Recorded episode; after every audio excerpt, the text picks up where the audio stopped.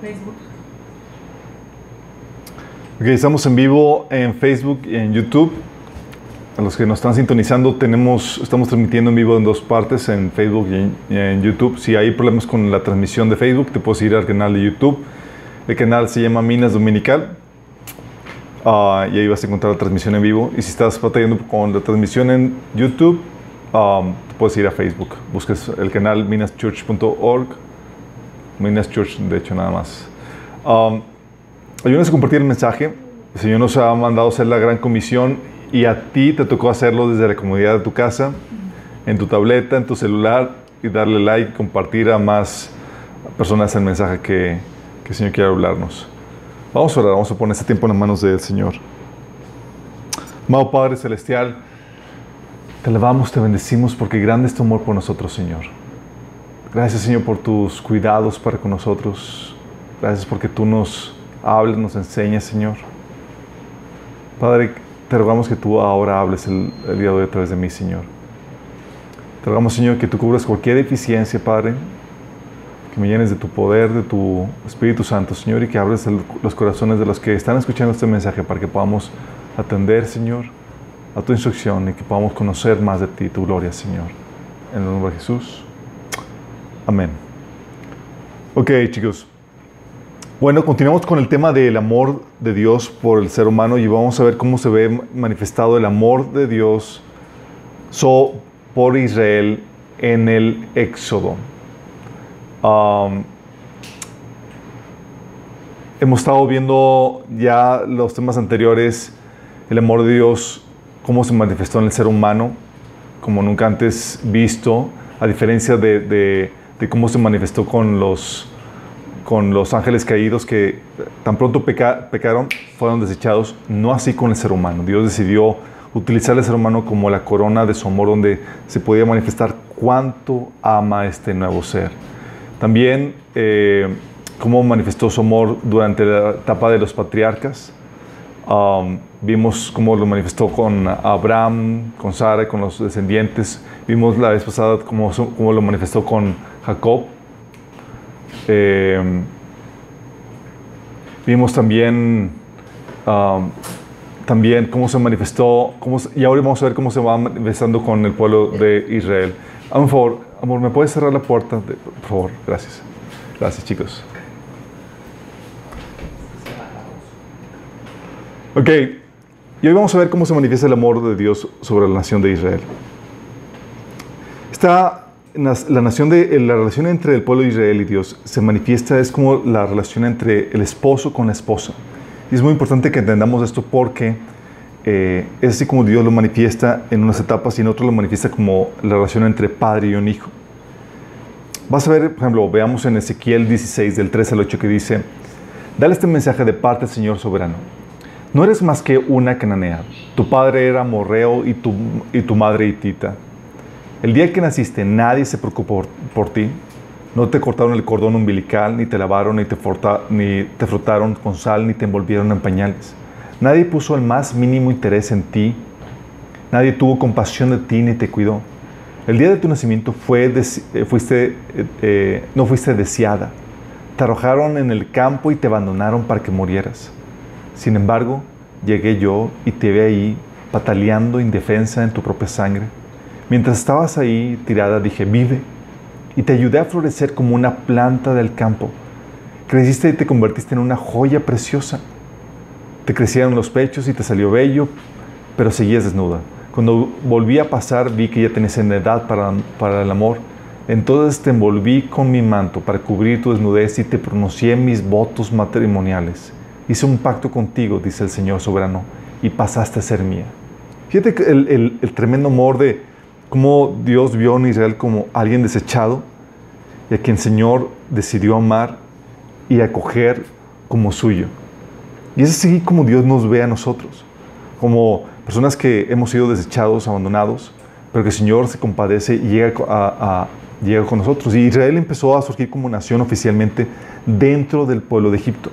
Y dentro del pueblo de Egipto los egipcios, los judíos se convirtieron en, en, um, en la segunda, eh, ciudadanos de segunda clase. Eran desechados por los egipcios, Eran, se convirtieron en los esclavos de, de los egipcios. Y el Señor, en medio de su esclavitud, decidió compadecerse de ellos. Dice Éxodo 1 del 8 al 14. Con el paso de los años, el rey de Egipto murió, pero los israelitas seguían gimiendo bajo el peso de la esclavitud. Clamaron por ayuda y su clamor subió hasta Dios, quien oyó sus gemidos y se acordó del pacto que había hecho con Abraham, Isaac y Jacob. Miró desde lo alto a los hijos de Israel y supo que había llegado el momento de actuar. Fíjate lo que está diciendo. Fíjate, aquí estamos hablando de Dios atento a la situación que están viviendo el pueblo de Israel. Dice que estaban gimiendo por la situación que estaban viviendo de esclavitud y clamaron a Dios. Éxodo 3 del 7 al 10 dice, cuando Dios llama a Moisés, le dice, ciertamente he visto la opresión que sufre mi pueblo en Egipto. He oído sus gritos de angustia a causa de la crueldad de sus capataces. Estoy al tanto de sus sufrimientos. Fíjate la bondad del Señor. Está diciendo, hey, conozco los sufrimientos. Por eso he descendido para rescatarlos del poder de los egipcios, sacarlos de Egipto y llevarlos a una tierra fértil y espaciosa, a una tierra donde fluye leche y la miel, la tierra donde actualmente habitan los cananeos, los hititas, los amorreos, los fereceos, los hebeos, los jebuseos. Mira, el clamor de los israelitas me ha llegado y he visto con cuánta crueldad abusan de ellos los egipcios. Ahora ve, porque te envío al faraón, tú vas a sacar de Egipto a mi pueblo Israel. Si te das cuenta cómo Dios aquí manifestando la atención y el cuidado que tiene con, el pueblo de Israel y viendo cómo estaban siendo cuidados, cómo siendo, estaban siendo maltratados, y diciendo, ¿sabes qué? No quiero esto. Yo quiero que tengan lo mejor. Y, les, y, él esperaba, o él quería llevarlos a la tierra donde fluye leche y miel, la tierra donde habitan los cananeos, hititas y amorreos. Y el Señor quería llevarlos a que disfrutaran ese, ese, ese lugar de bendición. Y aquí puedes, puedes ver claramente el amor de Dios, cómo se manifiesta de que estás viviendo una situación de esclavitud, de maltrato por parte del enemigo y Dios quiere rescatarte porque, tiene, porque te ama y tiene buenos deseos para contigo, para hacerte bien. Y así que donde llega la pregunta de que para algunos, para, algunas que tienen, um, ¿por qué dejó que Dios que sufriera Israel esto? ¿Por qué permitió Dios que fueran esclavizados en primer lugar? Fíjate bien en esto. Esto es muy importante porque eso se refleja a la forma en cómo opera Dios en nuestra vida.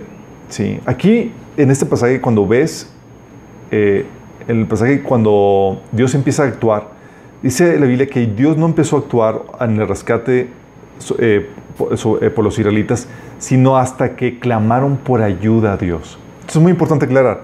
Fíjate lo que dice. Dice Éxodo 1 del 8 al 7.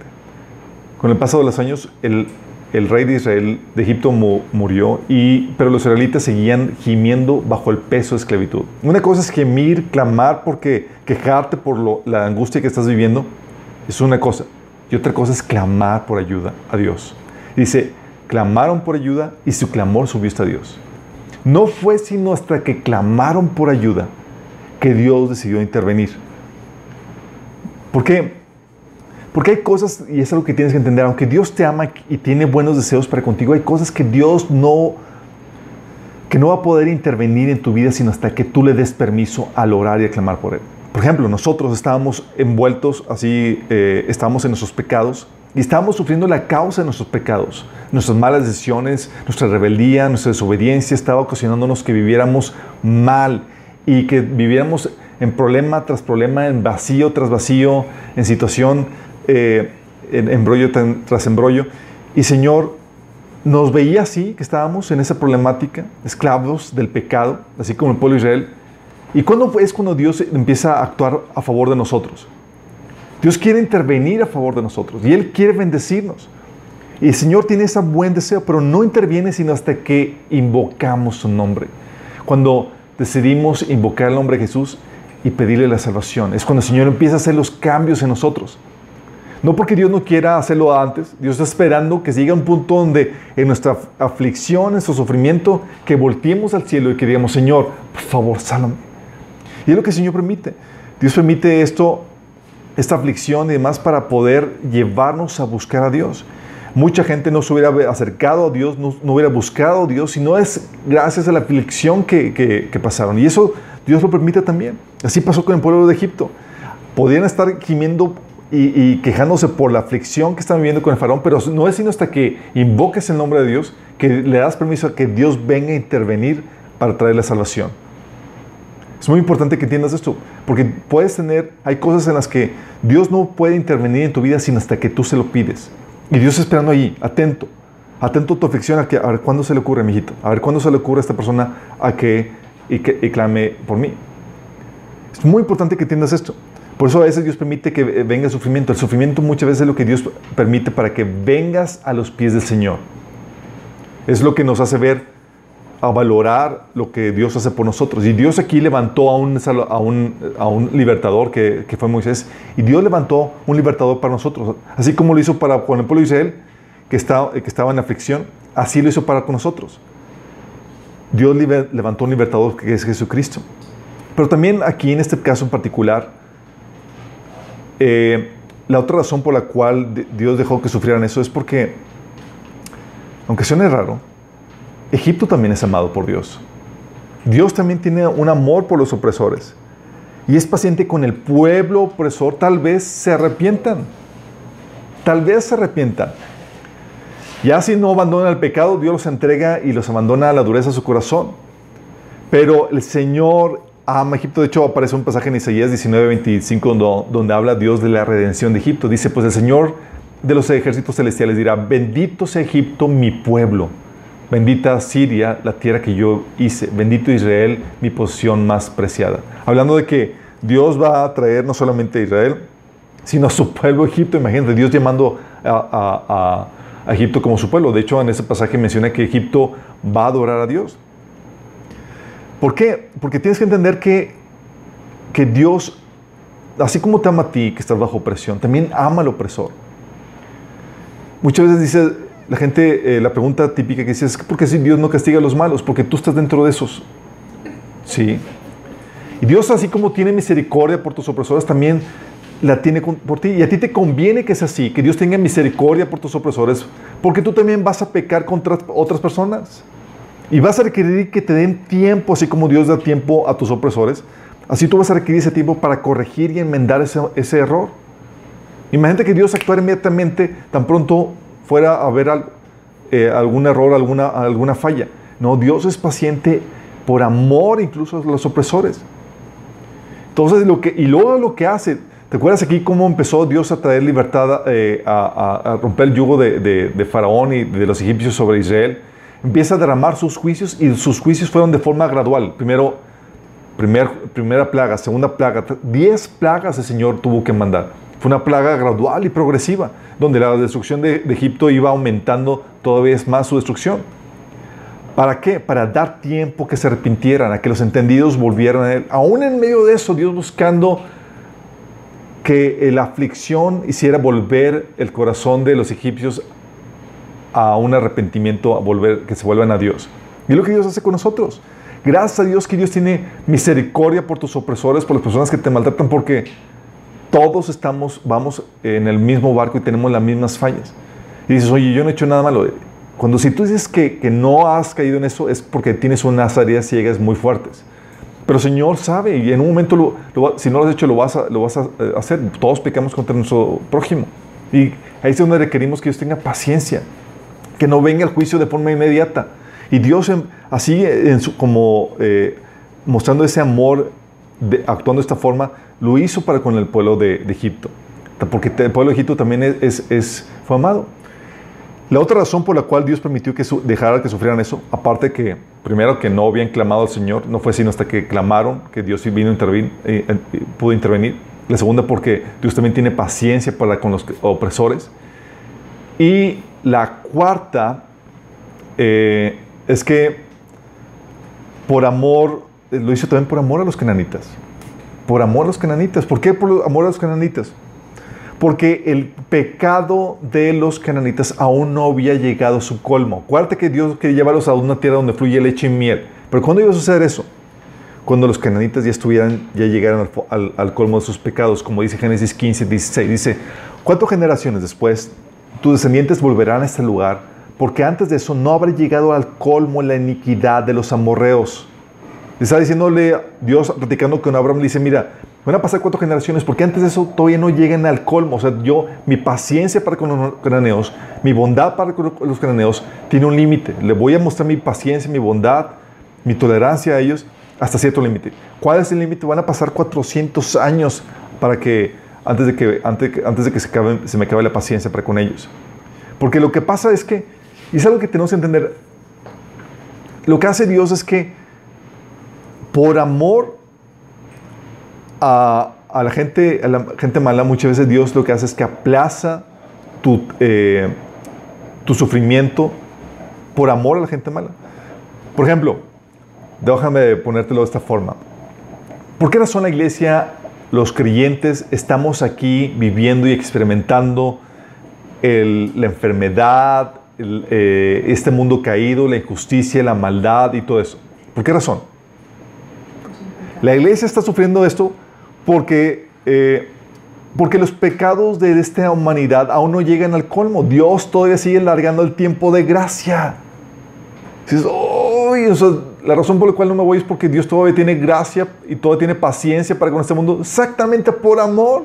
Y lo que está haciendo es que está aplazando el que tú puedas entrar a la tierra prometida, que para nosotros es que el Señor nos lleve ya con Él por amor, por paciencia a este mundo caído, así como yo lo estaba haciendo con los cananitas.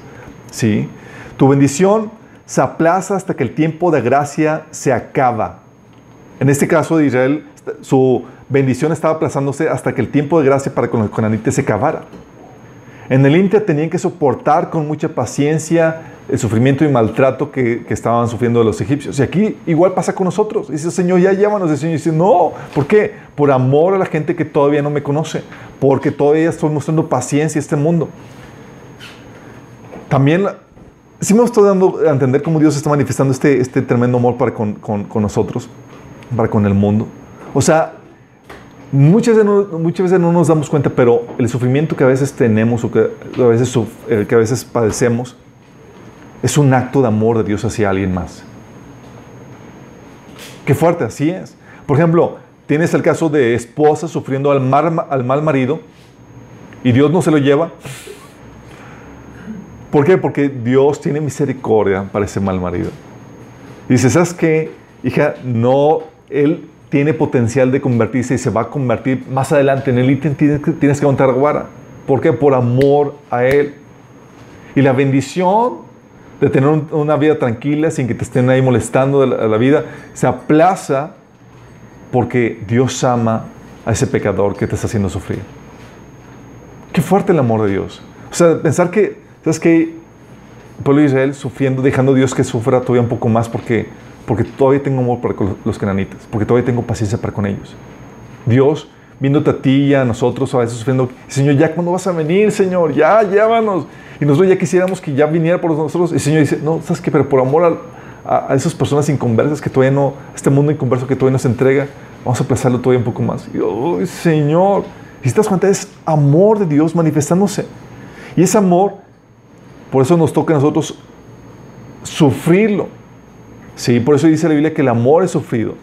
Oye, el amor por alguien más, que Dios se lo manifiesta, nos toca sufrir. Oye, el amor a los opresores, a los que nos están oprimiendo, Señor, mostrando su amor y paciencia para con ellos. Uh, sigamos viendo cómo, cómo están eh, eh, expresando, manifestándose este amor de Dios en medio de este, de este proceso de esclavitud, de este proceso de, de, opresión por parte de, de los israelitas. Es muy importante que entiendas esto, porque Muchas veces vemos solamente un lado de la historia. Muchas veces vemos, oye, ¿por qué Dios permitió esto con el pueblo de Israel? Sí, pero también Dios ama, así como el pueblo Israel ama a los egipcios, a los opresores. Así como Dios ama al pueblo de Israel, también habla, ama a los cananitas que van a ser desechados. Y Dios está mostrando su paciencia. Y en el inter de que estaban pasando esto, Dios estaba utilizando este sufrimiento del pueblo de Israel para que no solamente gimieran, sino que clamaran a Dios. Qué fuerte. No fue sino que, aunque ya, ya se dieron cuenta, chicos, que la salvación solamente puede venir por mí. Ya se dieron cuenta que tienes que clamar por mí. Ya está listo. Ya Dios trabajando con sus corazones hasta que, llegara el quebranto. Y Dios es muy perfecto en sus tiempos. Y aquí permitió que en el tiempo perfecto clamaran al pueblo de, de digo, clamaran a Dios y Dios vino a intervenir. Como dice aquí, yo he escuchado el clamor de, eh, de mi pueblo. Y Dios vino y trajo su liberación. Y así es con nosotros, Señor, bendito Dios, que se apiada de tu sufrimiento. Y nada más estás esperando, si no has clamado en Él, nada más estás esperando, ¿cuándo más chance, hijo? Para venir a intervenir en tu vida. Te ama, tiene un plan para bien para, ti, pero no va a poder entrar a tu vida si no le das permiso para eso. En el Inter puedes clamar, puedes gemir todo lo que tú quieras. No es porque Dios no quiera. Dios no es porque Dios esté ajeno a ti. Dios está atento de tu sufrimiento. Pero tienes que voltear al cielo y tienes que humillarte ante Él y pedirle su ayuda en sus términos, en sus, de acuerdo a sus condiciones, no como tú quieras. Cuando tú eres el necesitado. En esto es como Dios manifiesta su amor entonces. Oye, también tienes el... Luego tienes, entonces tienes que el, amor a los egipcios se manifiesta de esta forma, demostrándole paciencia a ellos, no, destruyéndolos inmediatamente y con un juicio progresivo y en aumento. ¿Sí? Entonces ves cómo Dios mandó una plaga, otra plaga, y aún en medio de estos juicios, lo que hizo Dios, o lo que, lo que en la forma en que operó Dios, hizo vengar todo el maltrato que el pueblo de Israel estaba viviendo. Dijo Dios, no te me escapas, o sea, no quieres arrepentirte, te doy, ya sé que te arrepientas de tipo del Egipto, no quieres arrepentirte, ok, viene el, juicio de forma progresiva y gradual eh, y en aumento, y sirve también como, como eh, venganza, como justicia de Dios por, por las muertes de los, de los niños, por el maltrato que, que, que vivió el pueblo de Israel, porque algo que debes entender es que también Dios manifiesta el, amor, su amor, también Dios lo manifiesta por medio de sus juicios. ¿Por qué por medio de sus juicios? Porque si Dios no juzgara al malo, significa que Él está, es cómplice con el malo en, lo, en la maldad que hace contra un tercero. Y significa que no ama a ese tercero. Dice, ah, sí, haz lo que tú quieras. Pero no. Como ama mucho al tercero que está siendo afectado, lo que hace es que trae juicio y trae castigo al que está haciendo el mal. Pero obviamente, como la forma en como, como Dios ama también al, que está trayendo eh, la opresión, tanto como a, la, a, la, víctima, Dios lo hace de tal forma que le da chance al opresor a que se arrepienta, por amor a él, y le da gracia a la, a la víctima para que aguante vara en, en, el inter. Y ya que no capta, ya que no hace eso, trae su juicio, trae su sentencia a la persona que no accedió a arrepentirse en ese tiempo de gracia eh, por la maldad que está cometiendo contra un tercero. Y ese juicio de Dios lo que hace es que es, una, es, un castigo que venga la opresión de, otras personas. De hecho, Pablo lo decía en, en 1 Tesalonicenses, que, que Dios va a traer aflicción a los que los afligen a ustedes. Y en eso lo que hace Dios es que muestra su amor, su cuidado para con nosotros, porque Dios va a castigar con sufrimiento a los que nos causan sufrimiento. Inmediatamente no, porque por amor a ellos les está mostrando paciencia y bondad, con tal de que traerlos arrepentimiento, porque también a ellos los ama. Pero si no atienden ese tiempo de gracia, viene el juicio y venga el maltrato que, que, eh, que, nos hayan ocasionado. Es muy importante que entiendas, porque es la forma en que se manifiesta su amor.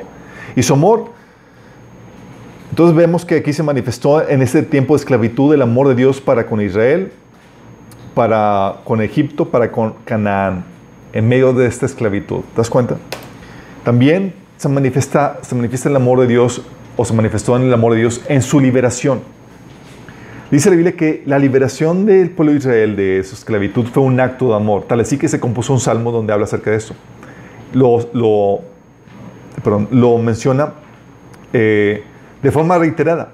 Salmo 136, del 10 al 16, dice, den gracias al que mató a los, a los hijos mayores de Egipto. Y el coro de este salmo. Su fiel amor perdura para siempre. Él sacó a Israel de Egipto. Su fiel amor perdura para siempre. Actuó con mano fuerte y brazo poderoso. Su fiel amor perdura para siempre. Den gracias al que separó las aguas del Mar Rojo. Su fiel amor perdura para siempre. Hizo cruzar a salvo a Israel. Su fiel amor perdura para siempre.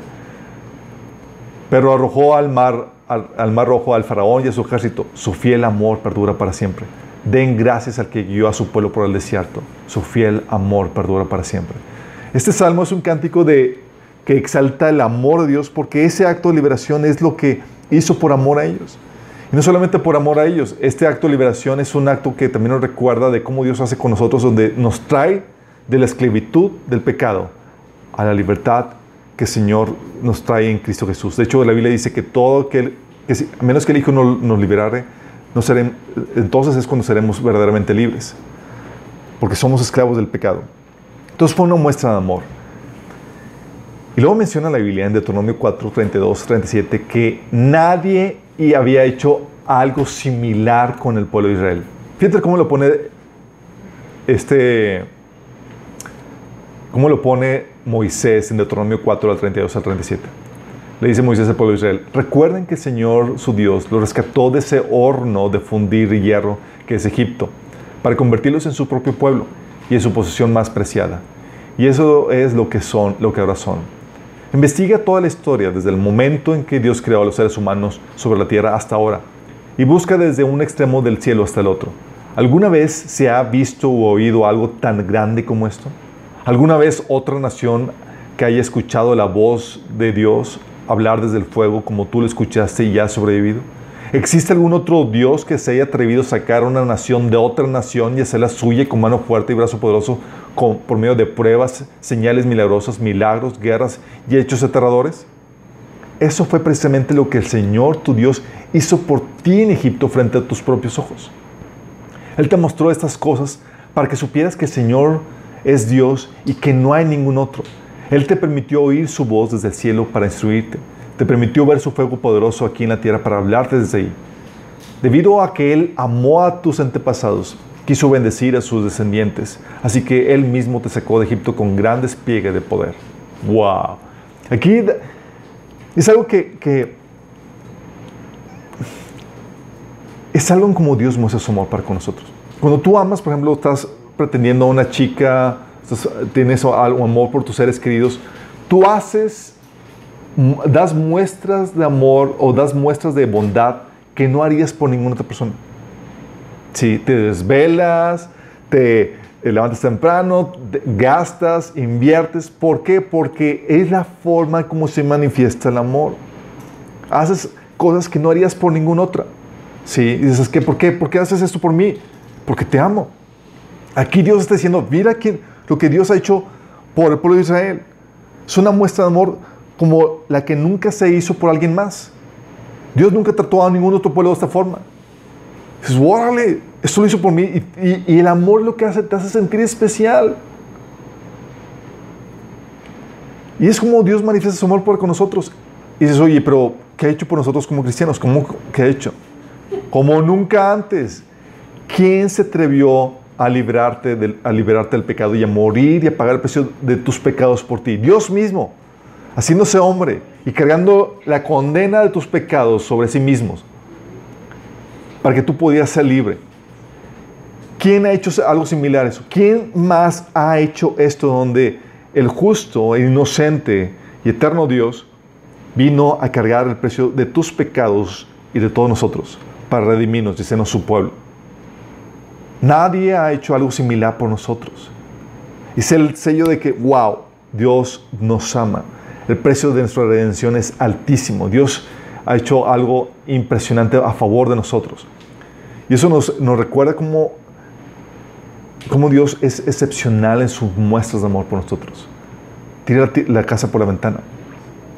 Aquí con el pueblo de Israel ves que nadie hizo algo así por ellos. De hecho, por eso le dice Moisés, ve a lo largo de la historia, ¿quién más hizo esto por, por, ustedes, chicos? Y Dios nos recuerda lo que Dios ha hecho por nosotros. ¿Quién más ha hecho por eh, eh, lo que Jesús hizo por nosotros, nuestro libertador? Nadie. Sí. Nadie. Y es aquí donde Dios está mostrando su amor por nosotros al hacernos sentir especiales por los actos excepcionales de bondad que hace a favor de nosotros. Y no se mide Dios. De hecho, lo que hizo por nosotros en la cruz es, algo tremendo que ha hecho. Luego todavía paso, o sea, suficiente hubiera sido como que nos hubiera librado del castigo, pero no solamente nos libró del castigo, así igual con el pueblo Israel, nos, saca de esclavitud para llevarnos a una tierra donde fluye leche y. Dios no solamente nos libró del castigo, sino que nos lleva a una herencia gloriosa en su reino. ¿Hubiera bastado con que nos dejara sin castigo? No, no fue suficiente para Dios. Dice la Biblia que cosas que ojo no vio ni oído, cosas que ojo no vio ni oído yo, ni han subido al corazón del hombre, son las que Dios ha preparado para los que le aman. Así de tremenda es la herencia que Dios tiene preparado con nosotros, para nosotros. Entonces Dios muestra su amor de esta forma, siendo lo que nadie más hizo por nosotros. También ves en el Israel que Dios permitió que sufrieran dificultades. Esas dificultades que vivió fueran para revelar su gloria y así lo pudieran conocer y apreciar. Fíjate lo que dice, ¿por qué? Oye, vivieron esclavitud, sufrieron el, maltrato de Faraón, eh, sufrieron el, todo el proceso de, ver a sus hijos morir por, la orden de Faraón de que, que los aventaran al río. Todo ese sufrimiento de maltrato y demás, Dios lo permitió en sus vidas porque está trabajando con ellos hasta que clamaran a Dios. llegó el tiempo de clamar a Dios. Y Dios permite dificultades para revelarnos su gloria y así poder, así que podamos conocer y apreciar quién es Dios. Así como, como el pueblo de Israel pudieron apreciar todo lo que Dios hizo por ellos y se manifestó con gran poder y glorias y señales milagrosos y pudieron ver la gloria de Dios. Así nuestros sufrimientos, dificultades sirven para que podamos ver el poder de Dios trayéndonos a libertad. Es lo que ve un drogadicto cuando ve el poder de Dios en su vida y ve la diferencia de dónde estaban a, dónde, lo que somos. Es lo que Dios permite que, que, vean los matrimonios que están destrozados, están destruidos aún y los trae a una redención. Es lo que Dios permite para cuando vienen hay vidas arruinadas y Dios lo trae para que puedan ver la diferencia para que podamos ver la gloria y conocer y apreciar lo que Dios hace por nosotros. De hecho, puedes ver esto en Juan 9, del 1 al 3, cuando Dios hizo esto con un ciego de nacimiento. Dice ahí en ese pasaje, a su paso Jesús vio a un hombre que era ciego de nacimiento. Y sus discípulos le preguntaron, Rabí, ¿para qué, eh, para qué eh, dice Rabí, para que este hombre haya nacido ciego, ¿quién pecó? ¿Él o sus padres? Ni él pecó ni sus padres, respondió Jesús sino que todo eso sucedió para que la obra de Dios se hiciera evidente en su vida. Fíjate bien esto. A veces donde somos simplemente no, víctimas de injusticias, de maldades, de maltratos de alguien más, así como el pueblo de Israel, no fue porque ellos fueran más malos que otras personas. Así está ciego. Entonces Dios dice, ¿sabes qué? No, no, no. Esta situación que vivieron va a ser para traer y manifestar la gloria de Dios. Y a veces te toca vivir las malas decisiones de tus padres, tus abuelos, antepasados, tíos, familiares. Y dices, Señor, ¿por qué permitiste esto? Es para que pueda manifestarse la gloria de Dios en ti. Dice, luego escupió en el suelo, hizo barro eh, con saliva y lo untó en los ojos al ciego, diciéndole, ve y lávate en el estanque de Siloé, que significa enviado. El ciego fue y se lavó y al volver ya veía. Jesús, más adelante dice Jesús, se enteró de que, porque lo, entrevistaron los, los, fariseos, lo cuestionaron y demás, y luego lo expulsaron de, de, de, ahí del concilio de, donde lo, lo tenían eh, interrogando. Y dice ahí que Jesús se, se, enteró de que lo habían expulsado a aquel hombre, y al encontrarlo, le preguntó, ¿crees en el Hijo del Hombre? ¿Quién es, Señor? Dímelo, para que crea en Él. Pues ya lo has visto, le contestó Jesús. Es el que está hablando contigo. Creo, Señor, declaró el hombre y postrándose le adoró. Fíjate en esto. Así como el pueblo de Israel estaba en una necesidad, estaba en una aflicción, que no era exactamente culpa suya, pero fue para que se manifestara la gloria de Dios. Y esa gloria de Dios fue para que pudieran tener un encuentro con Dios y hacer y, entrar en esa relación de pacto con Dios. Y Dios muchas veces permite que viva situaciones difíciles dice, Señor, ¿por qué no, ¿por qué no me rescataste antes? Señor, o sea, ¿por qué no entraste en mi vida antes? Si hubiera entendido esto, es, Señor, no, no, no, es para que puedas ver el antes y el después y puedas, puedes ver mi gloria. Para que puedas ver de lo que soy capaz de hacer, cómo puedo restaurar, cómo puedo liberar a una persona. Así de glorioso es Dios. Y esto, salvación, esta, esta sanidad que, que, ocasionó en este joven ciego, este, esta muestra del poder de Dios fue lo que ocasionó que tuviera un encuentro con Él, con Dios, y que se aferrara en esa relación con Dios.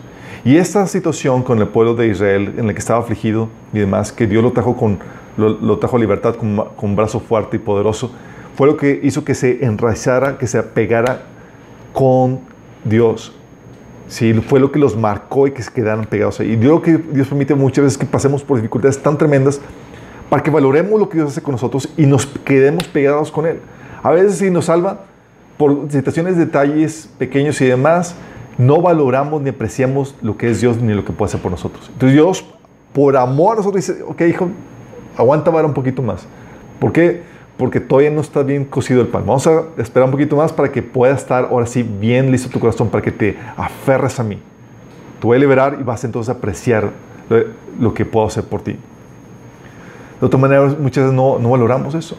Recuerdo, el, es, es, un chiste, pero muestra la actitud de, esta, de muchas personas que, que, que menosprecian lo que Dios puede hacer por, por, por ellos. Era una persona que está buscando un estacionamiento en un centro comercial y dice, Señor, lleva ya un 20, 30 minutos buscando, Señor, si tú me das un estacionamiento, un cajón aquí para estacionarme, te prometo que voy a empezar a leer la Biblia, que voy a empezar aquí, voy a empezar a, y a prometer un montón de cosas, y le abre un estacionamiento, y dice, ay, ya no, Señor, ya se, ya se ocupó. o sea, a veces Dios nos salva por situaciones y no valoramos eso. Y Dios tiene que venir a traer así como que aflicción y demás para que, ahora sí, Señor, realmente sí, para que pongas atención. A veces sí somos. Y Dios lo permite por amor a nosotros. Entonces imagínate, esta fue la forma en como Dios manifiesta su, su amor para con el pueblo de Israel en la liberación y así es como Dios lo manifiesta eh, por, nosotros. Permite que pasemos aflicciones y demás para que podamos ver la gloria de Dios, el brazo poderoso, como nos rescata, que podamos ver el antes y el después y quedemos fascinados con Dios y, queremos que nuestra alma quede ligada a, Dios. De otra manera, muchas veces ni siquiera lo podríamos conocer, ni, no podríamos, ni podríamos entregarnos a Él. Todo Dios permite que pasemos dificultades para revelarnos su gloria, por amor a nosotros, sí, haciendo lo que nadie más, lo que nadie más ha hecho. También, después de esto, el pueblo de Israel fue llevado de su liberación al monte Sinaí, donde, fue, donde fueron entregadas las leyes, los mandatos de Dios, su instrucción, con las leyes y su deseo el deseo explícito de Dios para que obedezcan esas leyes. Fíjate lo que la intención de Dios en medio de esta situación. Deuteronomio 4, al 5 al 6 dice, miren, yo les enseño los preceptos y las normas que me ordenó el Señor mi Dios para que ustedes los pongan en práctica en la tierra de la hora eh, de, la, de la hora de la que ahora van a tomar posesión. Obedézcanlos y pónganlos en práctica. Así demostrarán su sabiduría e inteligencia ante las naciones ellas oirán todos sus preceptos y dirán, en verdad, este es un pueblo sabio e inteligente, esta es una gran nación. Vóytelas. Dios llega y dice, ¿sabes qué, hijito? vamos a quitarte, vamos a quitarte lo tontito, vamos a quitarte lo que está mal y vamos a darte gloria y esplendor. Y lo que hace Dios es que te da sabiduría, te da inteligencia por medio de sus mandatos. Pon atención en esto. Dios lo que empieza a hacer el Señor es que te empieza a instruir. Dios empezó a instruir el pueblo de Israel. Le empezó a dar instrucciones, mandatos y demás. ¿Para qué? Para que se destacaran del resto de las naciones y pudieran manifestar la inteligencia y la sabiduría de Dios. ¿Te das cuenta en eso? O solamente, no solamente te salva, te viste de gloria ante las demás personas. Wow, o sea, es una persona inteligente. Oye, pues ¿qué pasó? ¿Qué no estudió conmigo en la primaria? ¿Y ahora por qué lo hizo? ¿Qué lo hizo de Señor tan, tan sabio? ¿Y por qué, ahora por qué es tan sabio e inteligente? Y no tomó ningún curso de coaching ni superación personal. Es Dios lo que empieza a hacer eso. Dice la, dice la Biblia, Salmo 119, dice, tus mandatos me han hecho más sabio que, que, mis, eh, que mis, contemporáneos. Lo que Dios hace con, con, sus mandatos. Te visten de gloria. Dios quería que, que pudieran, que cuando, aquí con el pueblo de Israel, ellos querían que cuando las naciones, Dios quería que cuando las naciones vieran al pueblo de Israel, quedaran asombradas las naciones. Dice el Señor, ellas oirán todos estos preceptos y dirán, en verdad, este es un pueblo sabio e inteligente, esta es una gran nación. ¿Te imaginas? Lo que Dios deseaba por amor a ellos. Y lo que hace el Señor es que les da los mandatos, porque no solamente basta con que los conozcas, sino que les pide que los obedezcan para que puedan conservarse con una larga vida llena de bendición. Dice Deuteronomio 30, del 15 al 20. Ahora escuchen este día y te doy a elegir entre la vida y la muerte, entre la prosperidad y la calamidad. Pues hoy te ordeno que ames al Señor tu Dios y cumple sus mandatos, decretos y ordenanzas, andando en sus caminos. Si lo haces, vivirás y te multiplicarás, y el Señor tu Dios te bendecirá a ti y también a la tierra donde estás a punto de entrar y que vas a poseer. Sin embargo, si tu corazón se aparta y te niegas a escuchar, y si te dejas llevar a, te dejas llevar a servir y rendir culto a otros dioses, entonces te advierto desde ya que sin duda serás destruido. No tendrás una buena y larga vida en la tierra que ocuparás al cruzar el Jordán. Hoy he dado, te he dado a elegir entre la vida y la muerte, entre las bendiciones y las maldiciones. Ahora pongo el cielo y la tierra como testigos y la decisión que de la decisión que tomes. Ay, si eligieras la vida para que tú y tus descendientes puedan vivir. Puedes elegir esa opción de esa opción al amar, al obedecer y al comprometerte firmemente con el Señor tu Dios. Esa es la clave para tu vida. Y si amas o obedeces al Señor, vivirás por muchos años en la tierra que el Señor tu Dios juró dar a, tus antepasados Abraham, Isaac y Jacob. Wow. El Señor le dice que ames y obedezcas. No solamente las instrucciones, ama para que vivas tú y tu descendencia. ¿Por qué? Déjame explicarte. En los mandatos del Señor, lo que mucha gente no entiende es que está reflejado el amor de Dios. ¿Por qué? Porque los mandatos del Señor son una descripción de cómo funciona la realidad. Son para nuestra protección, son para nuestra bendición. Es una descripción de cómo opera la realidad. Por ejemplo, cuando yo, cuando mis hijos están creciendo y más, cuando Josías, por ejemplo, estaba más pequeño, una instrucción que le damos a, a Josías era, no metas el dedo en el, en el conector en el, del enchufe. No pongas ahí cosas. Y nuestro mandat, mandamiento que haga, hiciera eso, ¿era porque lo aborrecíamos? ¿Era porque queríamos limitar? No era porque queríamos que viviera, que no se lo trucutara, que le fuera bien. Eran los mandatos, aquí Señor, está mostrando el amor de, de como un padre da instrucción a su hijo para que le vaya bien. Que le decimos, oye, a nuestros hijos, oye, cómete toda la verdura, cómete lo, que te estoy dando. No me gusta, no importa que no te guste, te lo tienes que comer. ¿Por qué? Porque tienes que crecer sano, fuerte. Me interesa tu bienestar. Así Dios es con nosotros, nos da mandatos que nos protegen. ¿Por qué? Porque la realidad funciona de una forma y Dios sabe cómo operar la realidad. Por eso, ¿se acuerdan cuando Dios le, dio, dijo a Abraham, digo, le dijo a Adán y Eva, no comas de ese fruto, del fruto prohibido, porque el día que comas vas a morir.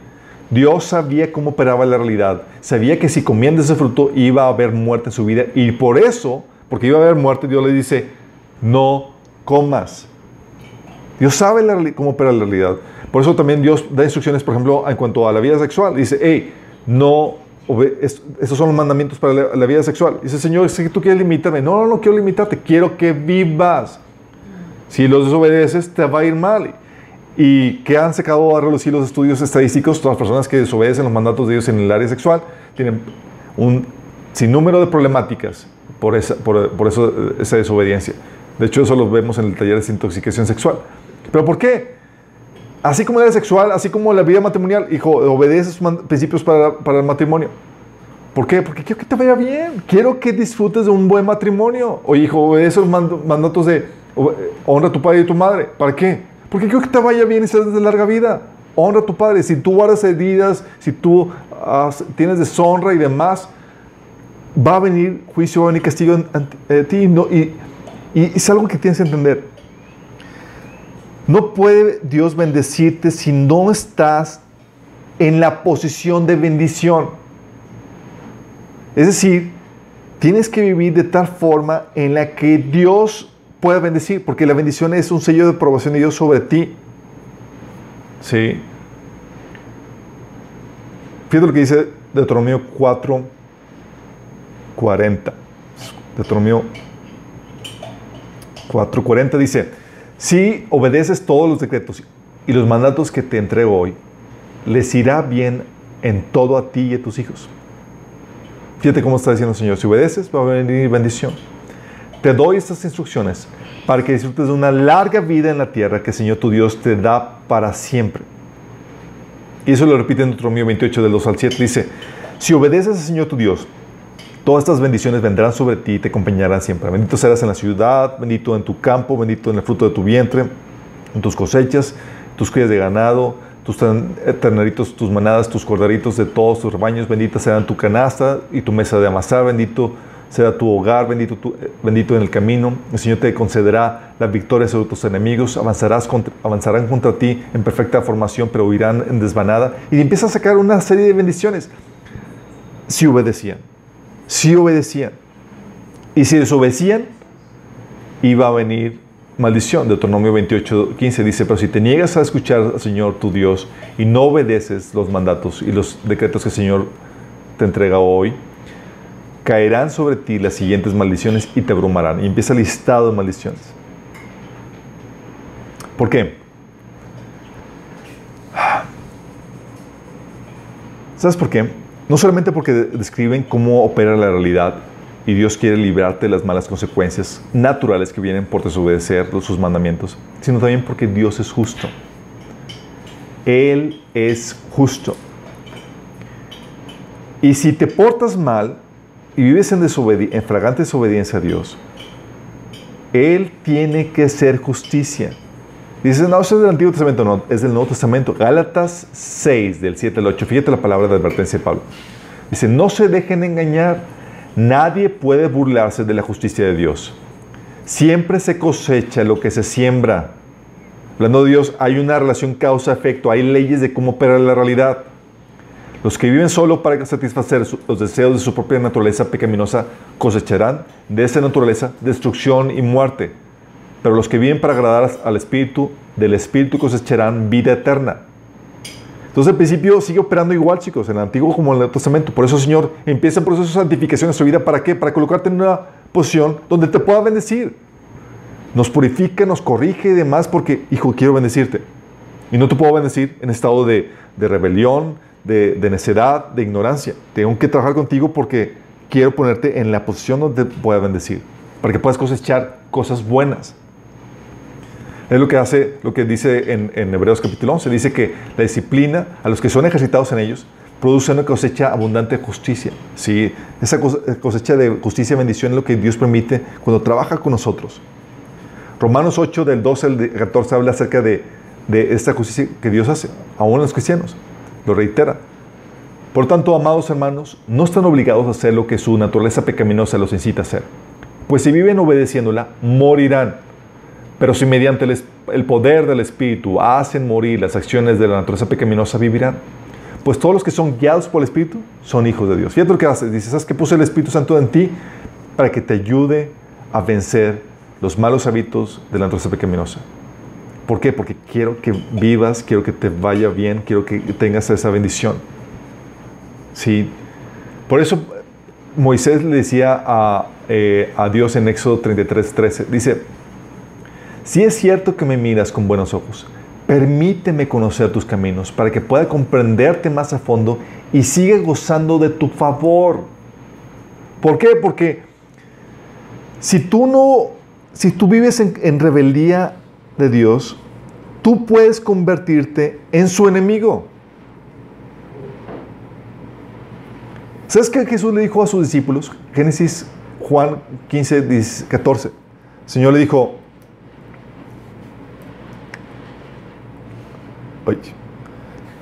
El Señor le dijo, ustedes son mis amigos si hacen lo que les mando.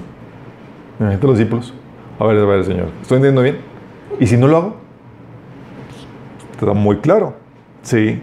El Señor pone una condicionante de amistad aquí. Dice, ¿quieres ser mi amigo? Haz lo que yo te mando. ¿Quieres gozar de mi amistad? Obedece mis mandatos. Juan 15, 14. De hecho, Juan 14, 21 dice también, los que aceptan mis mandatos y los obedecen son los que me aman. Y porque me aman a mí, mi Padre los amará a ellos. Hablando que habrá una relación de amistad y de amor mutuo. Y yo los amaré y me daré a conocer a cada uno de ellos. Dice, oye Señor, ¿cómo manifiesto que te amo? Hay gente que obedece sin amar a Dios. Pero el amor a Dios siempre inevitablemente va a ocasionar que busques obedecer a Dios. Y Dios no quiere que te vuelvas en sus enemigos porque sus enemigos van a ser destruidos. Salmo 37, 20 dice, los malvados, los enemigos del Señor acabarán por ser destruidos. Hebreos 10, 27 dice que los que eh, pecan obstinadamente después de haber recibido el conocimiento de la verdad, ya dice, ya no hay más sacrificio por los pecados, sino solo queda una terrible expectativa del juicio el fuego ardiente que ha de devorar a los enemigos de Dios. Más imagínate lo fuerte que es este asunto. Por eso, y esto, este pasaje que mucha gente dice, entonces eh, si peco voluntariamente, todo pecado es voluntario, chicos. Está hablando de una rebelión, cuando vives en completa rebelión contra Dios, ya no te interesa ni buscas agradar a Dios. Si dices que quiero hacer mi vida como yo quiero. Está hablando acerca de eso. Todo lo que hace el Señor es que te, te empieza a trabajar contigo para que te coloque en ese lugar donde estás en, en, relación correcta delante de Dios. Primero te da su sacrificio, te libera de eso y te da sus instrucciones para que puedas cosechar cosas buenas por amor a ti. Así lo está haciendo con el pueblo de Israel. Como padre amoroso, le empieza a dar instrucciones para que dejen de ser necios, que hagan el ridículo. Y les da instrucciones para que sean pueblos sabios, entendidos. ¿Te ha tocado ver a esos niños que hacen, que hacen a los papás tener, hacer el ridículo? Que les dan pena ver, ajena. Bueno, Dios quiere que, que tú no seas una causante de penita ajena, que tú no causes, hagas el ridículo. Entonces empieza a trabajar contigo. Sí, sí, con el pueblo de Israel, para que pueda ser un ejemplo de obediencia, un ejemplo de sabiduría, de entendimiento. Y para que, y para que te vaya bien, empieza a protegerte, los mandamientos te protegen. no hagas esto, ¿por qué? Porque te va a ir mal si desobedeces. ¿Sí? ¿Y por qué también? Porque como vimos, Dios es Dios un justo. Si, si decides vivir en directa oposición, en directa desobediencia a Dios, haciendo lo que tú quieres, en completa rebeldía, el Señor te va a considerar su enemigo. En un punto te da gracia, porque Dios te ama, pero en un punto te dices que ya eres mi enemigo, oficialmente. Y te va a destruir. Sí, como decía Pablo, se lo advertía a los cristianos. Dice, si no, dice, ya no estamos obligados a hacer lo que nuestra naturaleza pecaminosa nos incita a hacer. Pues si viven obedeciéndola, morirán. Dice, cuidado, no te sometas a la naturaleza pecaminosa. Sí. Y el Señor quiere ponerte, y por eso te da el Espíritu Santo para impulsarte a cambiar. No va a ser perfecto. La Biblia no, espera que seas perfecto. Dice la Biblia que el, camino de los justos, la sendera de los justos es como la luz de la aurora que va en aumento hasta que el día es perfecto. Vas en un proceso de santificación. Sí. Pero ya vas en el rumbo perfecto, en el rumbo correcto. Por eso, Señor, muestra su amor eh, por medio de las leyes que el Señor te da. Oye, ¿cómo me ama, Señor? Estoy dando mis, mandamientos. Es una forma de demostrar el amor. ¿Por qué, Señor, mandamientos? Uno esperaría que Dios mostrara su amor con, con provisiones, eh, regalos y que me consienta, placeres. No, no, no, no. Señor está pensando en tu bienestar. ¿sí? En guardarte, en protegerte del mal. Entonces te empieza a dar instrucciones, mandamientos. Sí. Por eso el Señor dice, hey, obedece, quiero que te vayan bien. Atienda la instrucción. No rechaces la enseñanza por amor a ti. ¿Te imaginas? Vamos viendo cómo Dios manifiesta su amor. Y la otra, ok, te sacó de Egipto, te liberó, así como cristianos también nos liberó. Nos da sus mandamientos, perfecto. Y luego, aquí con el pueblo de Israel, le lleva la travesía por el desierto. Y en el desierto se encuentra Dios a un pueblo rebelde, terco. Ok. Éxodo 32, una vez dice, Dios platicando con Moisés, le dice Dios a Moisés, el Señor le dijo, he visto lo terco y rebelde que es este pueblo. Ups, ¿terco y qué? terco y rebelde. O sea, no solamente rebelde, persiste en su rebelión, es terco. Persiste en la rebelión. Imagínate esto. O sea, Dios lo acaba de liberar. Y acto seguido, ahí en el monte Sinaí, donde Dios manifestó la, se manifestó la gloria y el esplendor de Dios, ¿qué hace el pueblo de Israel? Primer ídolo, órale, becerro de oro, Éxodo 32 del 1 al 4. No pueden esperarse ni 40 días quietecitos, bien portaditos, ni 40 días, chicos.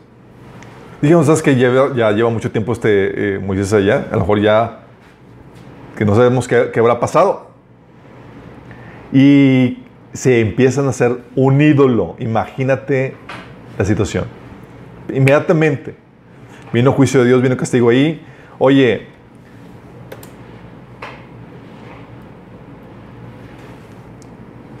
empiezan las quejas, empieza, empieza la problemática con el pueblo de Israel, la relación, la tensión entre Dios y el pueblo de Israel. No solamente la, la infidelidad con los ídolos, las quejas recurrentes. Tenemos sed y empieza no, no pidiendo buena, buena gana, Señor, pues, danos aguas, danos de beber. No, nos quiere matar aquí, Señor, de sed, bla, bla. Y empieza la queja. Sí, Éxodo 17.3. Pensando lo peor y esperando lo peor de Dios. Y si alguien sabe, o sea, algo que, que fastidia es la queja, la murmuración. A Dios le queja eso. muchas veces lo que hacemos nosotros, en vez de pedir buena gana, somos quejosos. Sí. Y somos así como los israelitas. Y fastidia. Oye, que ven que la comida empieza a, empieza a escasear y la paranoia de no hay comida. Sí. Vamos a morir de hambre. Éxodo 16 del 2 al 3. Ahí en el desierto toda la comunidad murmuró contra Moisés y Aarón cómo quisiéramos que el Señor nos hubiera quitado la vida en Egipto. Y fíjate los dramas que eran estos. Les decían los israelitas, allá nos sentábamos en torno a las ollas de carne y comíamos pan hasta saciarnos. Ustedes nos han traído a este desierto para matar de hambre a esta comunidad. Esa es la queja. La rebelión, así como que mal plan, no confiando en Dios, estimando, o sea, veían las glorias, el milagro de Dios. Luego Dios manda el maná, órale, ahí está, les provee la comida, les da el agua. Y luego empiezan también con empiezan a repelar de los planes de Dios. Quiere Dios llevarlos a la tierra prometida y el pueblo de Israel, no, no queremos. ¿Por qué? Porque hay gigantes y vamos a morir. O mala actitud. Números 14 de 12 3 dice, en sus murmuraciones contra Moisés y Aarón, la comunidad decía, ¿cómo quisiéramos haber muerto en Egipto? Más nos valdría morir en, ese, eh, en este más nos valdría morir en este desierto. ¿Para qué nos ha traído el Señor a esta tierra? Para morir atravesados por la espada y por la y que nuestras esposas y nuestros hijos se convierten en botín de guerra, ¿no sería mejor que volviéramos a Egipto? O sea, Dios diciendo, oye, vamos a la tierra prometida, y ellos revelándose al plan y queriendo regresar a Egipto, a esclavitud, porque estaban seguritos. Seguros. Tiene ese número 16 de 2 al 3, Dios revelándose con el líder que Dios levantó a favor del pueblo de Israel, eh, con la rebelión de Coré, ¿se acuerdan? Luego tienes otra vez las quejas continuas por la escasez de agua. No aprendieron a confiar en el Señor y otra vez vamos a quejarnos. Llegó un punto del fastidio en números 21, 5 que dice, ¿por qué nos trajeron de Egipto a morir a este desierto? Aquí no hay pan ni agua y estamos hartos de esta pésima comida. O sea, Dios les mandó maná del cielo. Y ellos, es una pésima comida, no nos gusta. Y dice la Biblia ahí que lloraban por comer carne. O sea, malagradecidos, quejosos, rebeldes. Era un fastidio. Era un fastidio. Y era para que mandarlos a volar, cualquier otro. De hecho, algo que platicamos y que ya lo he dicho antes es, gracias a Dios que, no somos, que nosotros no somos Dios en nuestra condición actual. ¿Por qué? Porque a veces la gente nos espera y que o si fuéramos Dios estarían varias personas embarradas en la pared, porque nos fastidia. Pero Dios es paciente. Y mostraba su amor en esa persistencia ante la rebelión del pueblo de Israel en el desierto. E incluso Dios estaba pensando por amor al pueblo de Israel, fíjate, por amor a él, estaba pensando en distanciarse de ellos. Por amor, por amor. Eso 33 del 1 3, fíjate lo que dice. El Señor le dijo a Moisés, váyanse tú y el pueblo que se de la tierra de Egipto. Suben a la tierra que juré dar a Abraham, Isaac y Jacob Ahí yo les dije, daré esta, descendencia, esta tierra a sus descendientes. Enviaré un ángel delante de ti para expulsar los cananeos, los amorreos, los hititas, los fereceos, y los hebeos y los jebuseos. Suban a la tierra donde fluye la leche y miel. Sin embargo, yo no los acompañaré porque son un pueblo terco y rebelde. Y suena así como que, ay, hijos, pero fíjate lo que dice. Si lo hiciera, seguramente los destruiría en el camino. Oh, o sea, por amor a ustedes, guardo mi distancia, porque puedo desatar mi ira y me los consumo. O sea, por amor a ustedes me mantengo distante. Si eso sientes que, que, que, dices, porque Dios se siente distante por amor, por amor, chicos. Porque si no, si estuviera cerca, si se manifestara ahí plenamente, no habría tiempo de gracia, era juicio contundente y directo. Y en medio aún así de esta situación, chicos, fíjate el, amor de Dios para ceder ante la petición de Moisés. Dios se entera que Dios no quería ir con ellos. Fíjate, lo que dice Dios con Moisés. Digo, Moisés eh, le dice a Dios en Éxodo 33, del 2 al 19. Un día Moisés le dijo al Señor, tú me has estado diciendo, lleva a este pueblo a la tierra prometida, pero no me has dicho a quién enviarás conmigo. Me has dicho, yo te conozco por nombre y te mido con agrado. Fíjate aquí, Dios mostrando el amor para con Moisés. Dios le ha dicho, Moisés, me caes bien, te amo, Moisés. Sí. Y Moisés aprovechó eso. Fíjate bien esto. Si es cierto que me miras con buenos ojos, permíteme conocer tus caminos para que pueda comprender más a fondo y siga gozando de tu favor. Y recuerda que esta nación es tu propio pueblo. El Señor le respondió, yo mismo iré contigo, Moisés, y te daré descanso, y todo saldrá bien. Entonces Moisés dijo, si tú mismo no vienes con nosotros, no nos hagas salir de este lugar. ¿Cómo, sabría, cómo, sabrá, ¿Cómo se sabrá que me miras con agrado a mí y a tu pueblo si no vienes con nosotros? Pues tu presencia con nosotros es lo que nos separa a tu pueblo y a mí de todos los demás pueblos de la tierra. El Señor contestó a Moisés, ciertamente haré lo que me pides, porque te mido con agrado y te conozco por tu nombre. En otra versión dice, porque te, porque te miro con agrado y eres mi amigo. Dios ya ha dicho, no voy a ir con ustedes, chicos. Me pueden colmar la paciencia. Y lo único dice, pero, pero por amor a mi siervo Moisés, porque él lo amo, voy a, voy a exceder, voy a ir con ustedes. Imagínate. Sí. ¿Te das cuenta el amor de Dios, la paciencia de Dios? Sabes que, órale, ahí voy a aguantar todavía y voy a resistir mi enojo cuando, cuando vaya a estallar mi enojo. Pero es lo que Dios hace muchas veces con nosotros, chicos. Muchos cristianos se quejan con Dios porque Dios no hace las grandes señales, prodigios, milagros, como lo hacía en la antigüedad, como lo hacía en, en la iglesia primitiva, por ejemplo. Pero es precisamente por este principio, chicos, porque no hace lo mismo que hacía antes, porque si hiciera, si mostrara su verdad con tal claridad, con tal contundencia y con tal señal de milagros, a ese nivel Dios manifestaría también su juicio para con nosotros y se distancia para poder alargar la, para poder alargar la gracia, alargar su paciencia. ¿Te acuerdas lo que pasó con la iglesia primitiva con Ananías y Zafira en Hechos 5 del 1 al 5? Dice, había cierto hombre llamado Ananías, quien junto con su esposa Zafira vendió una propiedad y llevó solo una parte del dinero a los apóstoles, pero afirmó que era la suma total de la venta. Con el consentimiento de su esposa se quedó con el resto. O sea, ellos querían presumir de que estaban entregando todo cuando la verdad no era todo. Era una simple mentirilla, ¿sí? Querían nada más subirse el, cuello eh, de que estaban haciendo una gran obra de beneficencia cuando la verdad es que no era tal cual como lo estaban diciendo ellos. Entonces Pedro le dijo a Ananías, ¿por qué has mentido? ¿Por qué has permitido que Satanás llenara tu corazón? Le mentiste al Espíritu Santo y te quedaste con una parte del dinero. La decisión de vender o no la propiedad fue tuya. Y después de venderla, el dinero también era tuyo para regalarlo o no. ¿Cómo pudiste hacer algo así? No nos mentiste a nosotros, sino a Dios. En cuanto Ananías oyó estas palabras, cayó al suelo y murió todos los que se enteraron de lo sucedido quedaron aterrados. Versículos después, aparece su esposa Zafira y murió también. Pero tienes que entender el contexto. Dios estaba tan fuerte entre ellos, ellos habían visto a Jesús cara a cara, ah, veían las señales, los prodigios como, como pocas ocasiones, o sea, Pedro sanaba con, con la sombra, imagínate. O sea, eran cosas tan poderosísimas que se habían manifestado.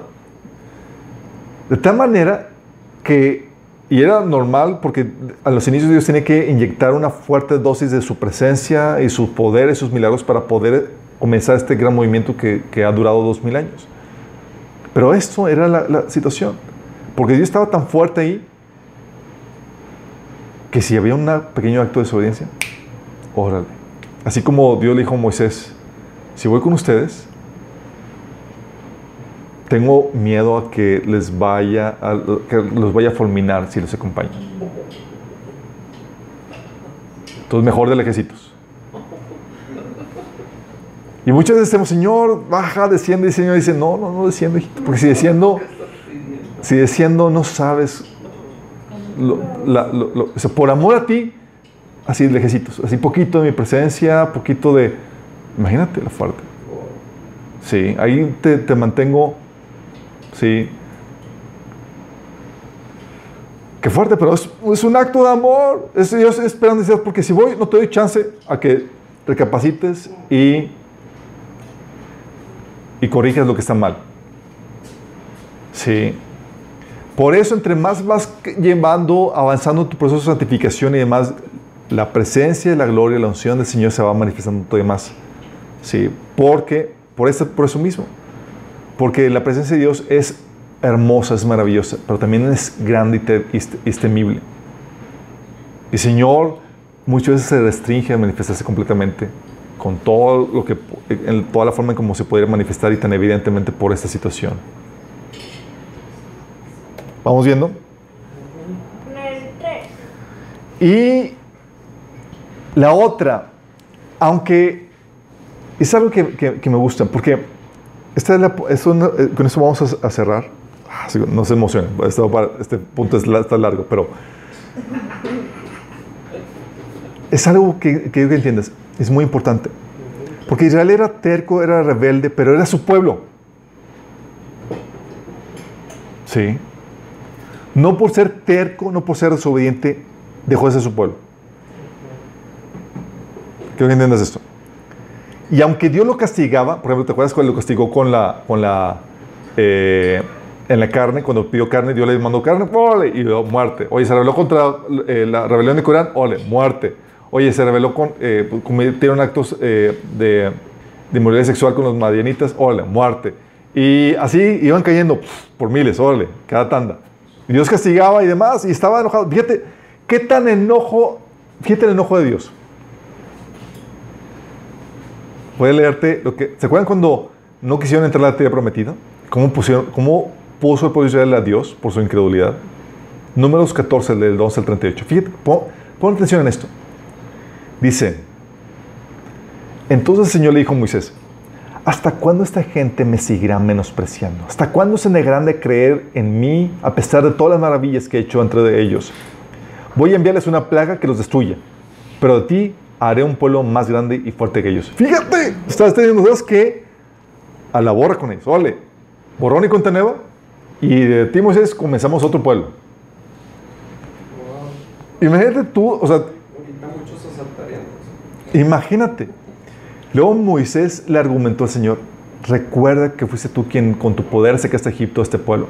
Cuando los egipcios se enteraron del ocurrido, se lo contarán a los habitantes de este país, quienes ya saben que tú, Señor, estás en medio de este pueblo. También saben que a ti, Señor, se te ha visto cara a cara, que tu nube reposa sobre, este, sobre tu pueblo, que eres tú quien guía de, eh, de día con la columna de nube y de noche con la columna de fuego. De manera que si tú matas a este pueblo, las naciones que han oído hablar de tu fama dirán, el Señor no fue capaz de llevar este pueblo a la tierra que juró darles y acabó matándolos en el desierto.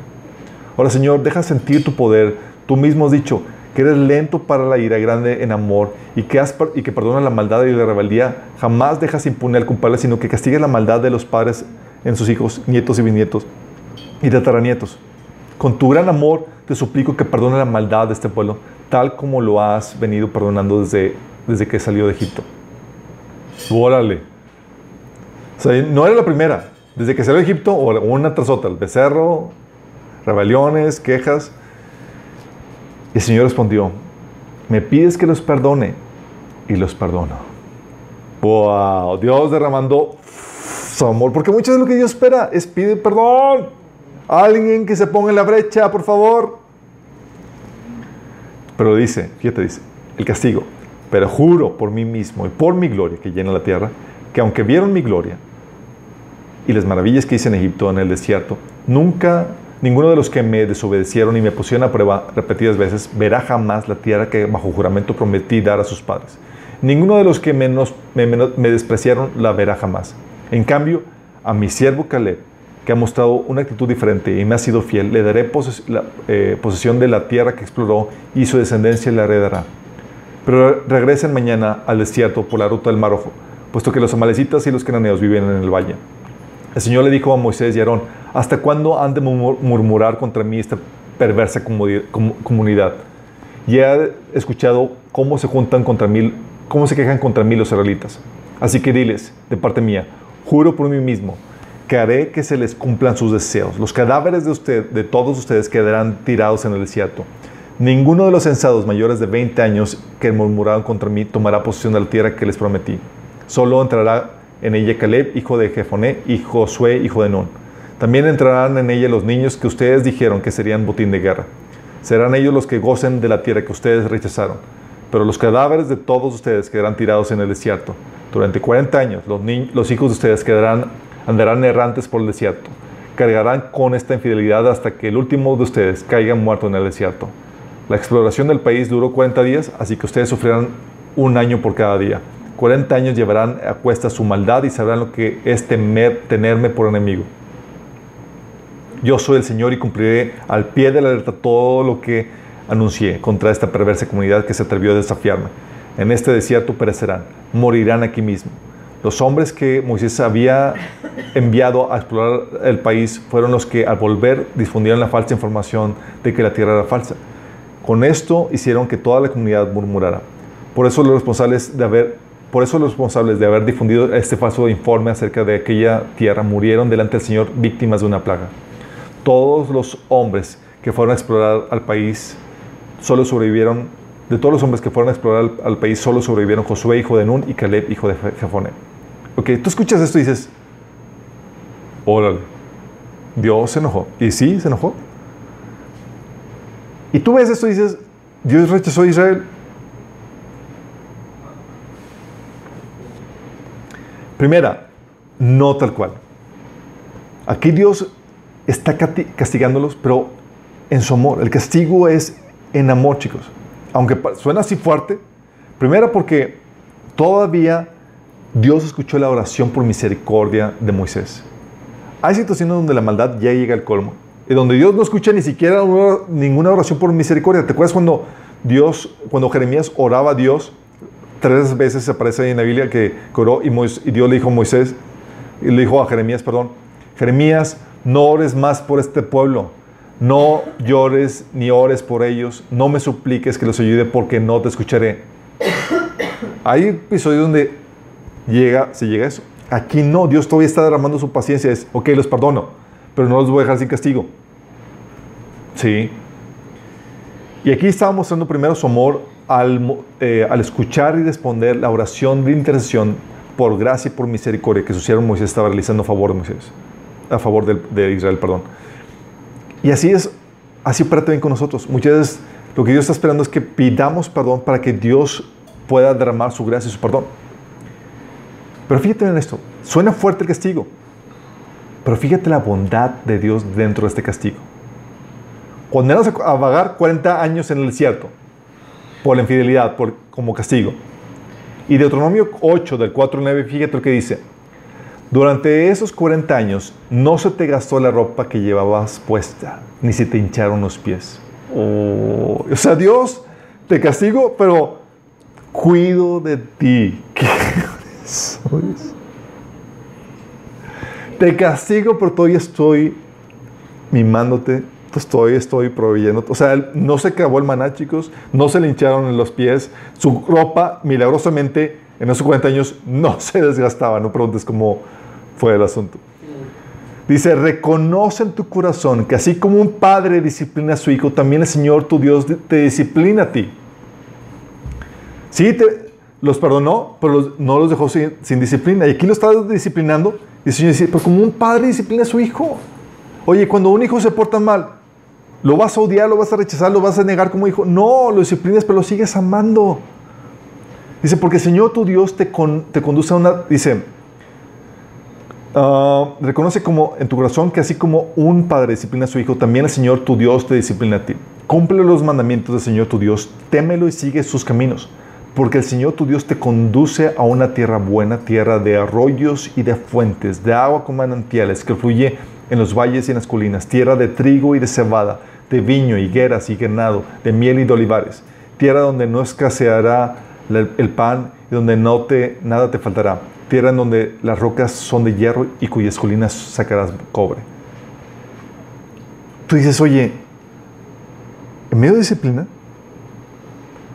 Dios cuidándolos. No se les hincharon los pies, su ropa no se desgastó, el manado no dejó de caer. Y todavía, su propósito no fue cortado. Su destino, al entrar a la tierra prometida y recibir la bendición de Dios, no se había cortado. Vas a entrar. Dios te conduce todavía a una tierra buena, tierra de arroyos, tierra fuente de agua y de manantiales. Eso te lo digo, porque muchas veces, al igual que el pueblo de Israel, somos cabezones, somos rebeldes y pecamos contra Dios. Y muchas veces creemos que porque Dios es, y lo es, santo, temible y grande, que porque caímos ya nos rechazó Señor. Dijimos, ya, va contigo. Y luego más cuando sufre su disciplina, porque su disciplina a veces es severa. ¿Cuántos no hemos sufrido el castigo de Dios? Y ya estamos en la piti party. Ah, Señor, ya nos rechazó. Pero el Señor dice, eh, eh, en medio del castigo, Dios está amando, te está mimando, te está cuidando los piecillos para que no se te hinchen, te está cuidando de la ropa, te está cuidando, te está proveyendo. En medio de ese castigo. Suena severo el castigo, pero su enojo es en el amor. En su enojo con ellos los trató con amor y su futuro no se truncó. Ahora sí vas a entrar. Le dijo al pueblo de Israel, ahora sí vas a entrar. ¿Te imaginas cuántas veces no hemos caído, así como el pueblo de Israel, y pensamos que nuestra vida ya está arruinada? El Señor dice, no, no, no, tu vida no está arruinada, vas a entrar, el plan de Dios, mis propósitos para contigo se van a cumplir si te levantas. Y luego hay otro episodio, chicos. Dios se enojó con ellos y dijo, ¿sabes qué? Van a saber conocer lo que es tenerme por enemigo. Tú escuchas esa palabra y dices, en la torre, Dios me aborrece. Y luego más porque sufres el castigo, pues ya no vas a tener prometido, vas a pagar 40, 40 años. Y en medio de esa situación de aparente rechazo, ¿te acuerdas el caso con, con? Fíjate en eso. Era Balak, que era eh, el rey de los madianitas, quería atacar al pueblo de Israel. Entonces llama a este profeta pagano, era un, profeta gentil, eh, que escuchaba la voz de Dios, que era Balaam, y le dice, ven acá, Balaam, y maldíceme al pueblo de Israel. Después de cómo se han portado, después de la trayectoria, diría, Dios con gusto los va a maldecir. ¿Estás consciente? Dices, oye, va a llegar Dios y con gusto. ¡Ah! ¿Te acuerdas cuando levantaste el, el, becerro? Órale, una maldición por eso. Ah, me rechazaste entrar a la tierra prometida, no creíste en mí, otra maldición por eso. Y tenía suficiente cosas para poder recibir la maldición de Dios.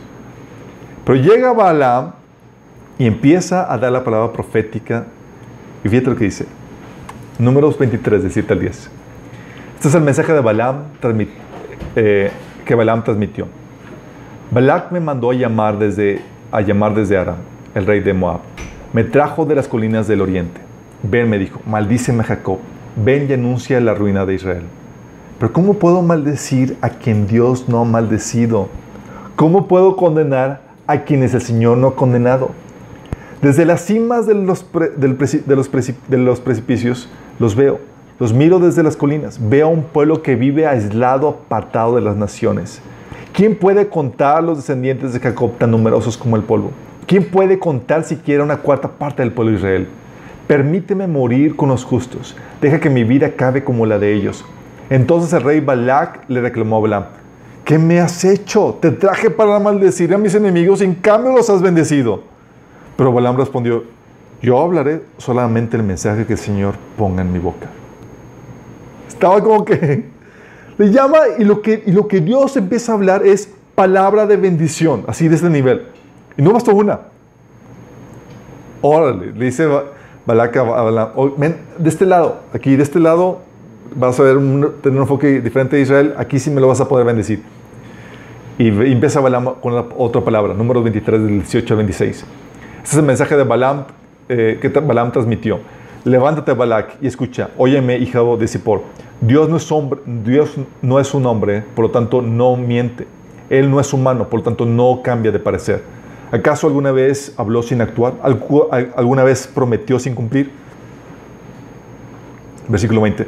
Escucha, yo recibí la orden de bendecir. Dios ha bendecido y yo no puedo revertirlo. Ninguna desgracia está en, la en, su plan para Jacob. Ningún problema espera a Israel, pues el Señor su Dios está con ellos. Él ha sido proclamado su rey. Dios los sacó de Egipto para él. Dios los sacó de Egipto. Para ellos Él es tan fuerte como un buey salvaje. Ninguna maldición puede tocar a Jacob. Ninguna magia ejerce, ejerce poder alguna contra Israel. Pues ahora se dirá de Jacob, qué maravillas ha hecho Dios por Israel. Este pueblo se levanta se levante como una leona, como un majestuoso león que se despierta. Ellos se niegan a descansar hasta que hayan devorado su presa y beben la sangre de los que lo han matado. Entonces Balak dijo a Balaam, está bien si no los maldices, pero al menos no los bendigas. Así que Balaam le respondió a Balak, ¿no te dije que solamente podía hacer lo que el Señor me indicara? Segunda palabra bendición, chicos. Tú dirías, ¿tenía suficientes causales Israel para recibir la maldición de, Dios? Sí, bueno. Para ese punto ya había habido rebeliones, quejas, había habido un montón de situaciones que dirías, se merecen la maldición del Señor. Y una, y otra bendición. Luego, otra tercera. Números 24 del 3 al 10 dice, entonces el Espíritu de Dios vino sobre él y le dio el siguiente mensaje. Este es el mensaje de Balaam, hijo de Beor, el mensaje del, hombre cuyos ojos ven con claridad, el mensaje del que oye las palabras de Dios, del que ve una visión que proviene del Todopoderoso y se inclina con los ojos abiertos. Qué hermosas son tus carpas, oh Jacob, qué bellos son tus hogares, oh Israel. Tú ves esto y dices, Señor, ¿estabas viendo el campamento correcto? Porque parece por toda la trayectoria y todas las descripciones que estabas teniendo antes, o sea, nada que ver con hermoso, nada que ver con... Al contrario, estabas enojado con, contra ellos. Pero no, el Señor está mostrando este amor para con ellos. Se extienden ante mí, se extienden ante mí sus campamentos, sus carpas, como arboledas de, palma, de palmeras, como jardines de la ribera. Son como altos árboles plantados por el Señor, como cedros junto a las aguas. Agua fluirá de sus cántaros su, descendencia tendrá todo lo que necesite. Su rey será más grande que Agag. Su reino será exaltado. Dios lo sacó de Egipto. Para ellos Él es tan fuerte como un buey salvaje. Él devora a, las naciones que se oponen, quiebra sus huesos en pedazos y les atraviesa con flechas. Como un león, Israel se agazapa y se tiende, como una leona que se atreve a despertarla. Bendito todo el que bendice a Israel y maldito todo el que le maldice. Entonces el rey Balak se enfureció contra Balaam y en señal del ojo palmeó las manos y gritó, yo te llamé a maldecir a mis enemigos, en cambio los has bendecido tres veces. Ay chicos, ¿cuántas veces no hemos pensado por nuestras fallas, nuestros errores que merecemos la maldición de, Dios? ¿Cuántas veces no nos hemos sentido rechazados, así como el pueblo de Israel?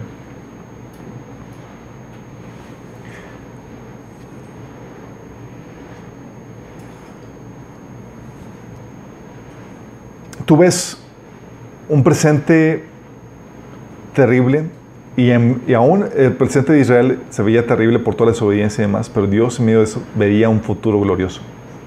Números 24, del 15 al 16 al 19, da todavía Balaam otro mensaje. Fíjate lo que dice. Otra palabra, cuatro, palabras de bendición. Ese es el mensaje de Balaam, el hijo de, de Beor, el mensaje cuyos ojos ven con claridad el mensaje que oye las palabras de Dios, del que tiene conocimiento dado por el Altísimo, del que ve una visión que proviene del Todopoderoso y se inclina con los ojos abiertos. Lo veo a Él, pero no aquí ni ahora, lo percibo, pero lejos, en un futuro distante. Una estrella se levantará de Jacob, un cetro surgirá de Israel, aplastará la cabeza del pueblo de Moab y partirá el cráneo de la gente de Set, tomará posesión de Dom y a Seir su enemigo. Lo conquistará mientras que Israel marchará delante en triunfo. Un gobernante se levantará de Jacob que destruirá a los, sobrevivientes de Ar. Fíjate, palabra de bendición y todavía profetizando un futuro glorioso tras este futuro gobernante que sabemos que es el Mesías. ¿Cómo es posible esto? ¿Cómo es posible esto?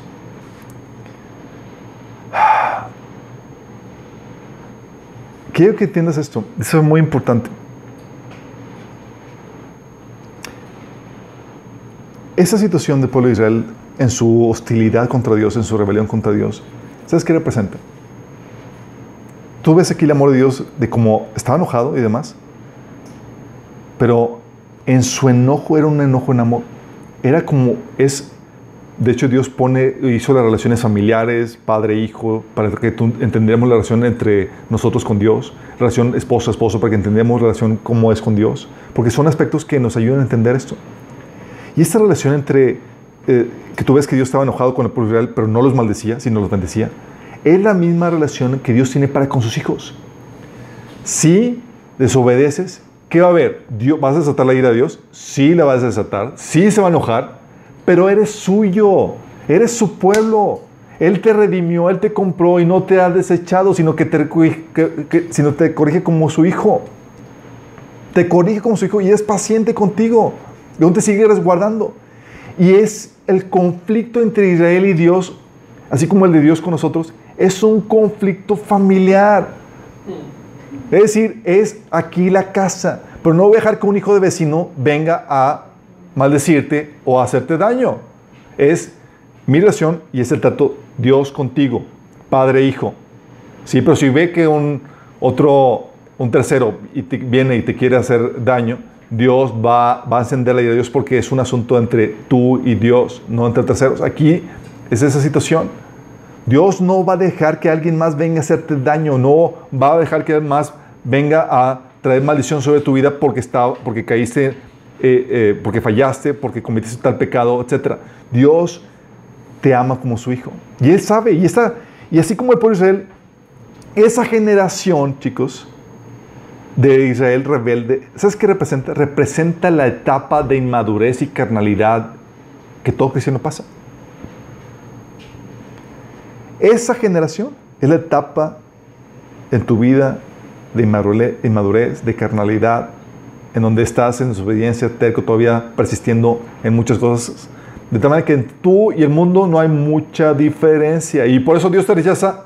No. ¿Por qué? Porque eres salvo por gracia, no por obras. 1 Corintios 3, del 1 al 4 dice Pablo, yo hermanos no puedo dirigirme a ustedes como espirituales, sino como a inmaduros, apenas niños en Cristo. Les di leche porque no podían asimilar alimento sólido, ni pueden todavía porque aún son inmaduros. Mientras hay entre ustedes celos, contiendas, ¿no son inmaduros? ¿Acaso no se están comportando según criterios meramente humanos? La otra versión, Nueva Traducción dice, ¿no se comportan como la gente de este mundo? Cuando uno afirma, yo, soy, yo sigo Pablo, yo sigo Polos, no es porque están actuando con criterios humanos. Tú ves la iglesia de Corintios y veías una iglesia dividida con conflictos, divisiones, con inmadurez, con carnalidad. Unos se paraban, dice la Biblia, así nada más enfrente para, así, para llamar la atención, porque querían espectáculo, querían los rectores. Y empezaba, dice la Biblia, que ahí empezaban nada más a hablar en lenguas, sin que, sin que hubiera traductor. La y todos, ah, chido. Sí. Había divisiones, había eh, espectáculo en ese sentido. Dice también en Corintios que en medio eh, en Corintios 11 que en participar la mesa, la, la cena, unos dejaban sin comer a otros y otros se emborrachaban. Imagínate el desorden que había. 1 Corintios 6, 17 al 8 también dice, en realidad es una, una grave falla el, hecho, el solo hecho de que haya pleitos entre ustedes. Había pleitos entre ellos. Dice, no, sé, no sería mejor soportar la injusticia, no será mejor que los defrauden. Les digo esto, les digo, lejos de eso, son ustedes los que defraudan y cometen injusticias. Y conste que se trata, hermanos, o sea, entre ellos se estafaban mutuamente. A su. Había problemas de moralidad sexual, había problemas de estafa, había problemas de desorden, con egoísmo, con divisiones. Y a, este pueblo, a esta iglesia, es lo que Pablo le llamaba a los santos en Corintios. dices, no tenían nada de santos. Dices, ¿cómo es posible? Porque somos santos no por lo que hayamos hecho nosotros, ni porque somos perfectos, sino porque somos redimidos por lo que Dios hizo por nosotros. El pueblo de Israel, porque fue redimido de, Egipto y fue rescatado. Nosotros, porque fuimos redimidos por Cristo, por la obra de, en la cruz. Y en medio de esta situación, chicos, así como el pueblo de Israel, sí, va a haber desobediencia, va a haber pao, pao. 1 Corintios capítulo 11 habla de que por causa de esto, por causa de estas, de, estas problemáticas, porque estaban eh, comiendo, tomando la, Santa Cena eh, de, forma desordenada, algunos están débiles, otros enfermos y otros han muerto. Ha habido juicio y castigo de Dios. Y Pablo les advierte en otro que a los que estaban comiendo alimentos sacrificados a los ídolos también está, eh, cuidado, no despierta los, los, los, celos de Dios, porque no eres más fuerte que, que Él. ¿Por qué? ¿Qué pasa con esto, chicos? Porque en dentro del caminar cristiano va a haber caídas, va a haber inmadurez, va, porque en el proceso, a, como dice la Biblia, la senda de los justos es como la luz de la aurora que va en aumento. En ese proceso donde vas aumentando de gloria y de esplendor a la imagen de Cristo, hay muchas caídas, hay fallas y demás. Y la típica problemática uno cree es que como Dios, como ya fallé, como ya caí, Dios ya me rechazó. Y no es así. Dices, como ya caí, ya fallé, y luego Dios me enfermó y me castigó, ya me rechazó. No es así. Te está tratando como un padre trata y disciplina a un hijo. Pero dale eh, gracias a Dios porque te está tratando como hijo y si todavía no te desecha. Eres su amado. Así como el pueblo Israel, oye, cabezones, y Dios los, los ajustició, les dio su disciplina y demás, pero en medio de, esa disciplina, con cariño y con amor, tratándolos con cuidado. En medio de esa disciplina, en medio de, decirles, van a ver lo que es tenerme por enemigos. En medio de esa situación, cuando alguien quería maldecirlos, Dios protegiéndolos de la maldición, imagínate. Cuando alguien quería hacerles algo, algo malo, no podían meterse porque eran de Dios. Esa es la forma en que Dios manifiesta su amor con el pueblo de Israel y como también lo manifiesta con nosotros. Dices, oye, ya caí, fallé, hice esto, oye, no sabía que estaba todo carnal, cocinando eh, divisiones por causa de mi madurez. Dios es paciente y sabe que tiene que tratarte, tiene que pulirte, tiene que forjarte. Y va a haber tiempos de disciplina y demás. Pero no por eso te, desecha.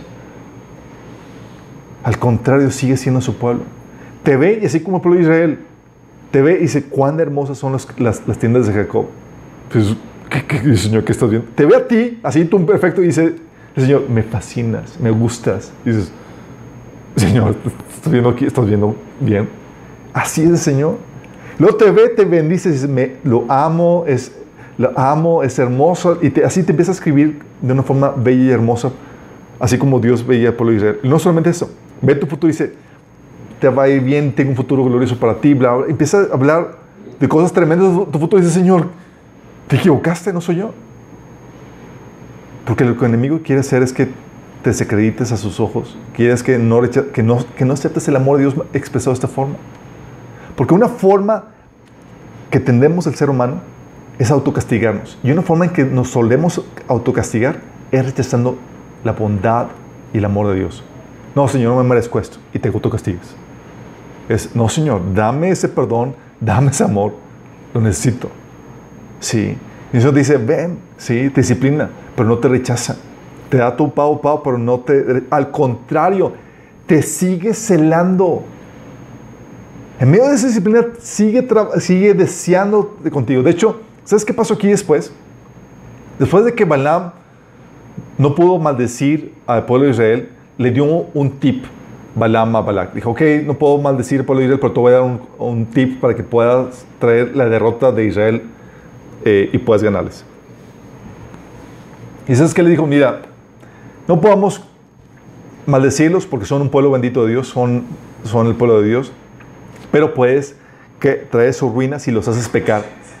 Si los haces pecar, llevándolos a rendir culto a los ídolos y, y cometiendo inmoralidad sexual. Eso Dios lo odia. Y si lo haces, si ocasionas que ellos lo hagan, vas a ocasionar que ellos sean castigados por Dios. Ni siquiera tú vas a tener que hacer nada. Ese fue el consejo de Balaam a Balak. Y Balak envía a sus mujeres a coquetear a los, judíos y ocasionó que cayeran en fornicación y en idolatría. Y Dios desata su furia y trae su disciplina al pueblo de Israel. Y fíjate, fíjate lo que hace Dios. Dios los, los perdona, los corrige por ese acto. Y fíjate lo que dice el número 31 del 1 al 7. Entonces el Señor le dijo a Moisés, en nombre del pueblo de Israel, toma venganza en contra de los madianitas por haber conducido a mi pueblo a la idolatría. Después morirás tú y, tú, y te reunirás con tus antepasados. Dios diciendo a Moisés, ah, como último acto tuyo, vas a traer venganza a los madianitas porque quisieron apartarlos de mí, al pueblo de Israel. Así que Moisés, le dijo al pueblo, escogen algunos hombres y ármenlos para, ármenlos para pelear la guerra de venganza del Señor contra Madián. De cada tribu de Israel envíen mil hombres a la batalla. Entonces cogieron a mil hombres de cada tribu de Israel. En total reunieron a doce mil hombres armados para la batalla. Así que Moisés envió a mil hombres de cada tribu y Fines, hijo de sacerdote Eleazar, los dirigió en la batalla. Llevaban los objetos sagrados en el santuario y las trompetas para dar las órdenes de ataque. Así que atacaron a Madián, tal como el Señor lo había ordenado a Moisés, y mataron a todos los hombres.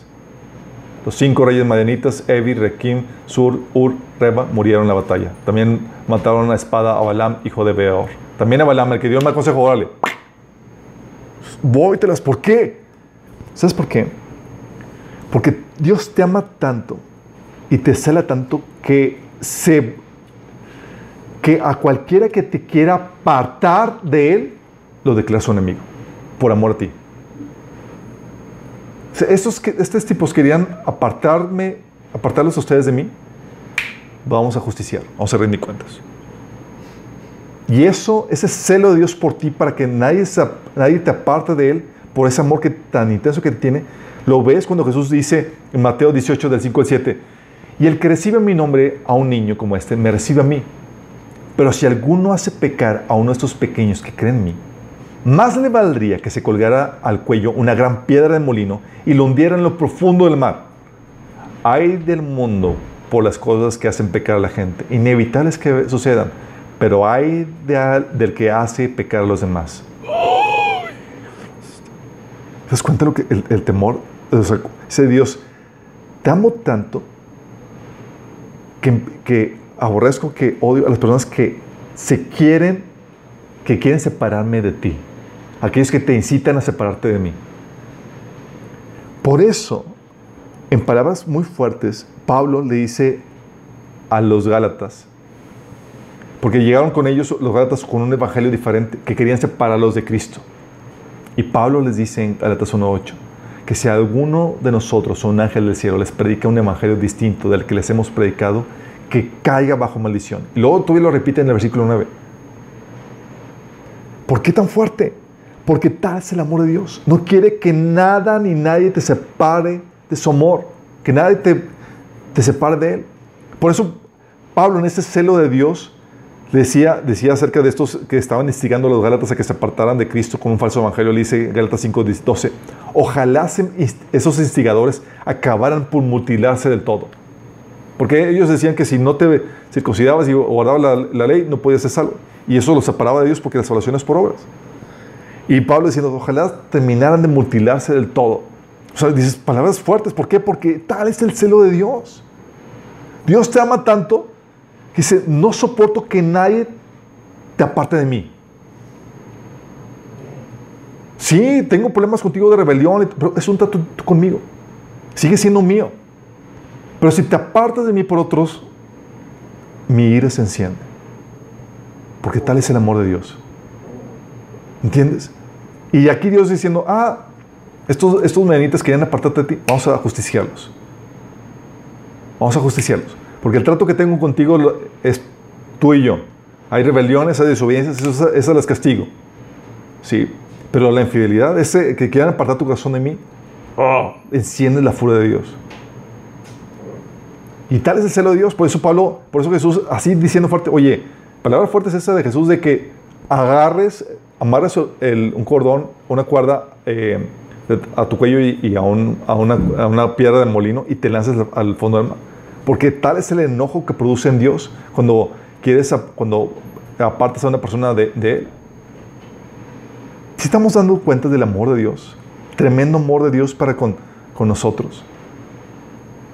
Caemos, fallamos y en nuestra disciplina que nos da el Pavo Pavo Celestial aún nos trata bien aún nos ama, aún nos ve con ojos de amor, aún nos ve con un futuro glorioso. y aún nos cela, nos protegiendo de los aquellos que nos quieren apartar de Él. ¿Te das cuenta del tremendo amor de Dios? Y luego no solamente eso, sino que utiliza las aflicciones que vivimos y ese pau pau para hacernos crecer y para utilizarlo para nuestro bien. Dice Deuteronomio 8 del 2 al 4. Recuerdan que durante 40 años el Señor tu Dios te llevó por todo el camino del desierto y te humilló y te puso prueba para conocer lo que había en tu corazón y ver si cumplías o no sus mandamientos. Te humilló y te hizo pasar hambre, para luego, pero luego te alimentó con maná, comida que ni tú ni tus antepasados habían conocido, con lo que te enseñó que no solo de pan vive el hombre, sino de todo lo que sale de la boca del Señor. O sea, esos tiempos de disciplina Dios los utiliza para forjarte y enseñarte. ¡Qué fuerte! Y luego fíjate lo que dice Deuteronomio, ahí más adelante, eh, mismo capítulo, versículo de 15 al 16, dice, te hizo caminar por un desierto grande y espantoso, lleno de serpientes ardientes y de escorpiones, de sed, donde no había agua, y él te sacó agua de la roca del pedernal, que te sustentó con maná en el desierto, comida que tus padres no habían conocido, afligiéndote y probándote. Pero fíjate lo que dice, para la postre hacerte bien tiempos de disciplina, tiempos de humillación, tiempos de aflicción, porque Dios tiene la meta, la mira, hacerte bien a la postre. Corrigiendo lo que está mal en tu corazón para ponerte en esa posición de donde te pueda bendecir, donde te pueda hacer bien. Corrigiendo las cosas que están mal. Nosotros somos estas personas, chicos. Así como el pueblo Israel dices, ¿cómo Dios amó al pueblo Israel? Así de esta forma. ¿Y qué crees? Dios lo sigue haciendo con nosotros. Dios sigue mostrando ese amor, donde nos disciplina, pero en medio disciplina no nos rechaza. Aunque nos sentimos rechazados y a veces terribles, pero Dios dice, nos ve, nos ve llenos de amor. Así como las descripciones de Dios con el pueblo de Israel, después de todas las rebeliones, de, los, de todas las reclamos que el pueblo de Israel hacía contra Dios, Dios todavía son un pueblo hermoso. Son míos y son mi redención y tienen un futuro glorioso. Así Dios lo ve para contigo. Y por eso está permitiendo estos actos de disciplina. Y estos, estos actos de disciplina son actos de amor donde Dios no quiere dejarte en esa condición pecaminosa para que no seas condenado con el resto del mundo. Si vas entendiendo, aún te sigues celando, aún eres suyo, aún en tu perfección. Aún así, Dios te ama. No le das gracias a Dios por eso. Es que Dios glorioso de nuestro Padre. Viene alguien que quererte maldecir y dice, y dice, es mío. Es imperfecto, tiene detalles, estoy corrigiendo algunas cosas, pero es mío. Y es hermoso y ni se te, ni se te ocurra meterte con Él. Y un Dios sigue resguardándote. Y fíjate el amor de Dios. Gloria a Dios. Tal vez tú ni siquiera te has entregado a Cristo y no, no, no has experimentado este amor de Dios. Dios quiere liberarte de la esclavitud. Así como el pueblo de Israel lo liberó de la esclavitud de Egipto, Dios quiere liberarte de la esclavitud del pecado. Tú eres, si no te has entregado a Cristo, eres esclavo del pecado y eso te ocasiona problemas en tu vida, destrucción, muerte y camino a la destrucción eterna. Y Dios quiere liberarte de eso. Pero solamente Jesús te lo, lo puede hacer. Y tú puedes el día de hoy ser libre, recibir esta libertad, si estás dispuesto a arrepentirte. No, no, no es disposición a ser bueno en tus propios términos, sino a rendir tu vida a Cristo, porque tu definición de lo bueno y lo malo está equivocada. Dios es el que es someterte al estándar de Dios tal como viene en las Escrituras. Si estás dispuesto a eso y crees que Jesús es Dios encarnado que murió por amor a ti en la cruz y que resucitó el tercer día, tú puedes recibir el perdón de pecados y la vida eterna. Y el Espíritu Santo que te va a ayudar a comenzar este proceso de cambio. Dios te va a aceptar, te va a adoptar como hijo, sí. Va a haber pau pau celestial, sí, pero va a ser suyo. Y el amor de Dios va a estar sobre ti. Y vas a ir de, de gloria en gloria. Si quieres hacer eso, te invito a que invoques el nombre de Jesús. hacer una oración donde le pides que te salve, donde le pides que te perdone. Si quieres te puedo guiar en esta oración. Ahí ciertos ojos y dile, Señor Jesús, el día de hoy me arrepiento de mis pecados. Me arrepiento de seguir mis propios caminos y no los tuyos. Me arrepiento de ignorar tu voluntad para hacer la mía. Yo te pido que me perdones.